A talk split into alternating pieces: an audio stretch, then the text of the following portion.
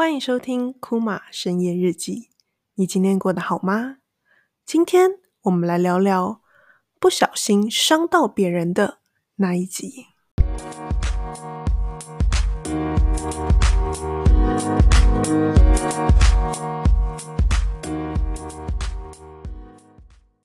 欢迎回来，库玛深夜日记。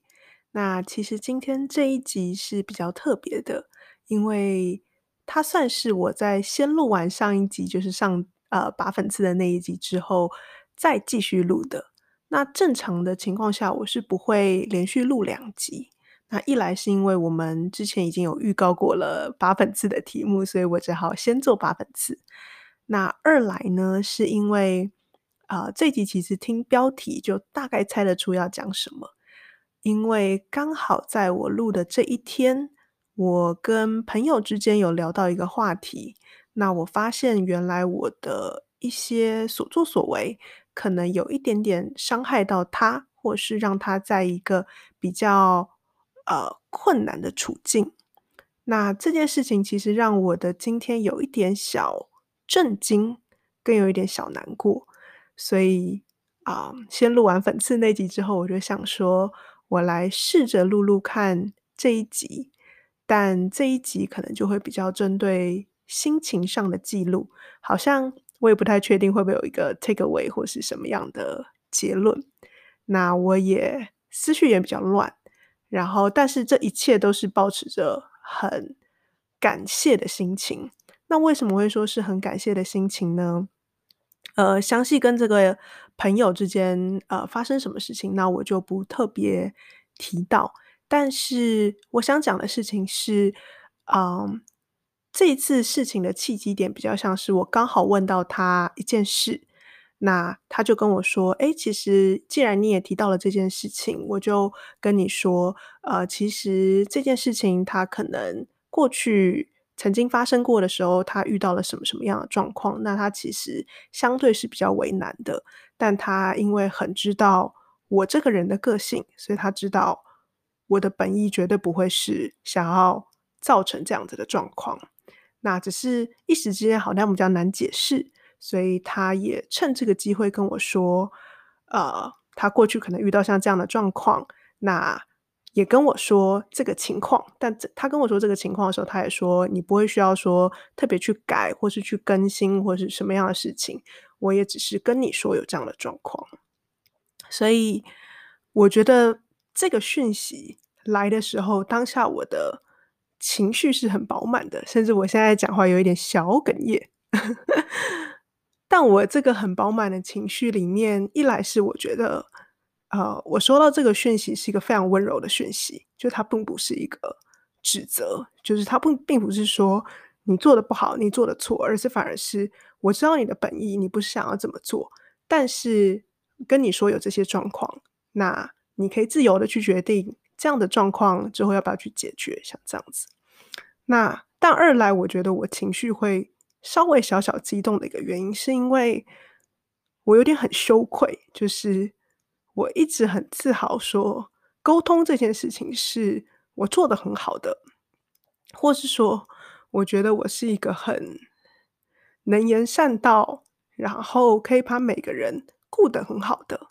但很明显，在这个事情上面，我想的太简单了，跟我没有预料到这件事情会造成像这样的状况，那我觉得是很不应该跟羞愧的这件事。呃，当然，不过我先说一下，因为我刚刚说这个开头这是一个非常感激的一集嘛，所以这个过程中我不觉得有任何的争吵，比较像是呃，他跟我说他的想法，然后我跟他说，就是我很谢谢他愿意在。我还没有做任何说明之前，就知道我并不是要我的 intention 没有要造成任何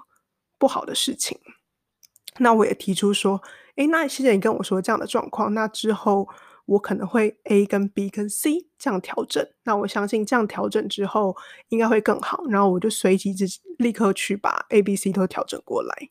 那他也有跟我说，就是他有在回信，是说其实是一个完全不需要。在意的，因为他也觉得，哎，这样讲起来好像有点太正式。他也只是简单跟我说有这样的状况，所以一来一往的沟通之间，其实没有任何人受到伤害。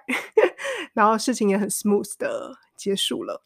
那只是中间我就觉得我产生了很多情绪，那竟然是深夜日记嘛，既然我也很适合在深夜的时候把这样的情绪稍微再整理一下。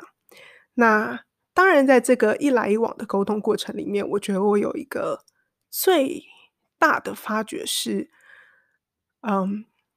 我觉得任何一个沟通，或是你跟一个人是朋友关系、伙伴关系，或是情人关系，如果你觉得对方是一个值得沟通的人，对方是一个真心诚意很棒的人，这件事情，某种程度上。如果你事先展现出对这个人的高度信任感，会让这个沟通变得很顺畅。例如说，其实之前在忙旅创业的时候，我必须承认，那个时候虽然是身为团队的 leader 或是一间公司的 CEO，但是二十三岁的老板也还没有经历过任何市场的洗练。我绝对相信他在做的很多执行方面的策略的时候，一定会犯一百个错。那我也有曾经透过贴文啊，跟文章的方式有提到说，其实整个创业过程里面的最后阶段，我最感激的一件事情是，我跟其他的创办人还是朋友，因为我觉得很多创业创办人都吵翻了这件事情。那其实还是朋友这件事情，我觉得功劳其实完全不在我身上，就是。功劳真的是都是我的另外几位伙伴们，他也有很认真的跟我说，就是他知道我现在可能突然说出了很命的话，或是他知道，嗯，我做了一个很错误的决定，或是他知道我并不是当下最棒的老板，但是对他而言，因为他深深的知道你是一个。值得沟通的人，你是一个好的人。就算现在这个 moment 下，你做出来的行为是不够理想的，是 maybe 是错误的，但是我愿意花一些时间，或我愿意双方都受到一些情绪的伤害。那我们把这件事情再慢慢往前推。这样说起来好像有点模糊，但整体而言就是。虽然我现在也在跟你吵架，跟我觉得你说的话都很智障，但我还是很相信你，因为我知道你本质上是一个好人。说白话是这个感觉了。好，那我们整理一下情绪啊、还是要回来今天的主题，叫做如果不小心伤害到人嘛。那我觉得，我当然相信我们毕竟都还年轻，那谁在这个过程中不会犯错？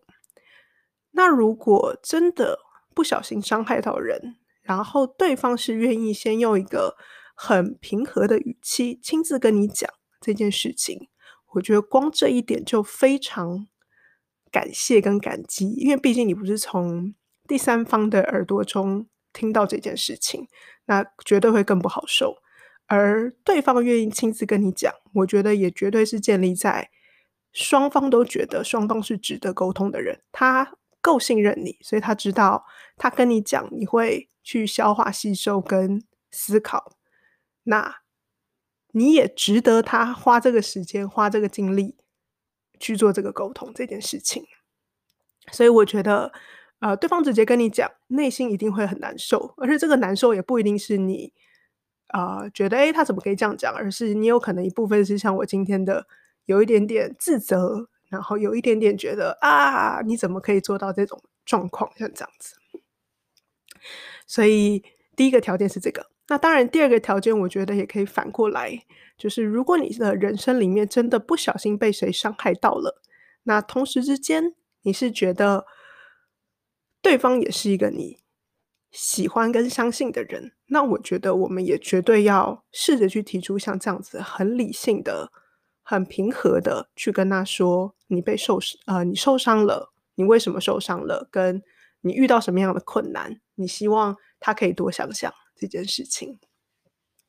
那当然，我觉得除了双方表达出态度之外，啊、我觉得瞬间的解决方法啊也是重要的。例如说，我就会思考之后，我就列点说，那之后我就会是 A、B、C 三个原则。那这三个原则下，我就立刻去把我这边可以做、可以稍微处理的事情，就比较简单的把它处理完。那之后我们也都会用新的 A、B、C 三个原则去操作。那直接提出一个双方都显著感受到进步的解决方案，我相信当然也是重要的。所以感觉讲的比较零散，但是啊、整体的概念应该就会是。不小心伤害到人，或是不小心被伤害了，永远还是先抱着很感激的心态去确认说：哎，这个人如果是值得沟通的，值得你花力气的，那我们很平衡的进行这样子的沟通，然后再提出啊、可能的解决方案。那同时之间呢，我觉得我从这个过程中，我学到了一个非常好的沟通方法，就是。某种程度上表达出你对对方的信任，就是啊、其实我在这一段话里面，我感受到最强能量的事情，跟最让我 maybe 最让我自责的是，他说，因为他知道我的个性，他知道这不是我的本意，但可能他的处境下，他很难对别人解释，所以他才想把这件事情告诉我。那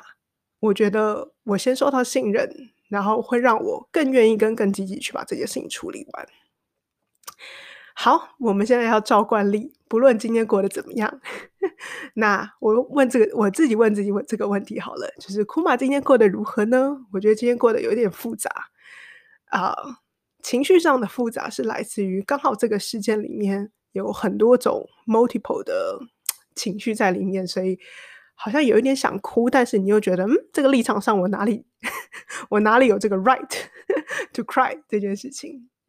但是。不论今天有什么样的情绪，我们先一起进行一个大大的深呼吸。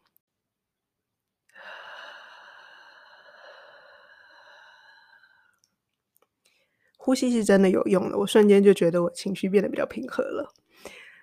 啊、我们将这样的情绪放在今天，不论是开心的、难过的、伤心的、疲累的，我们都放在今天。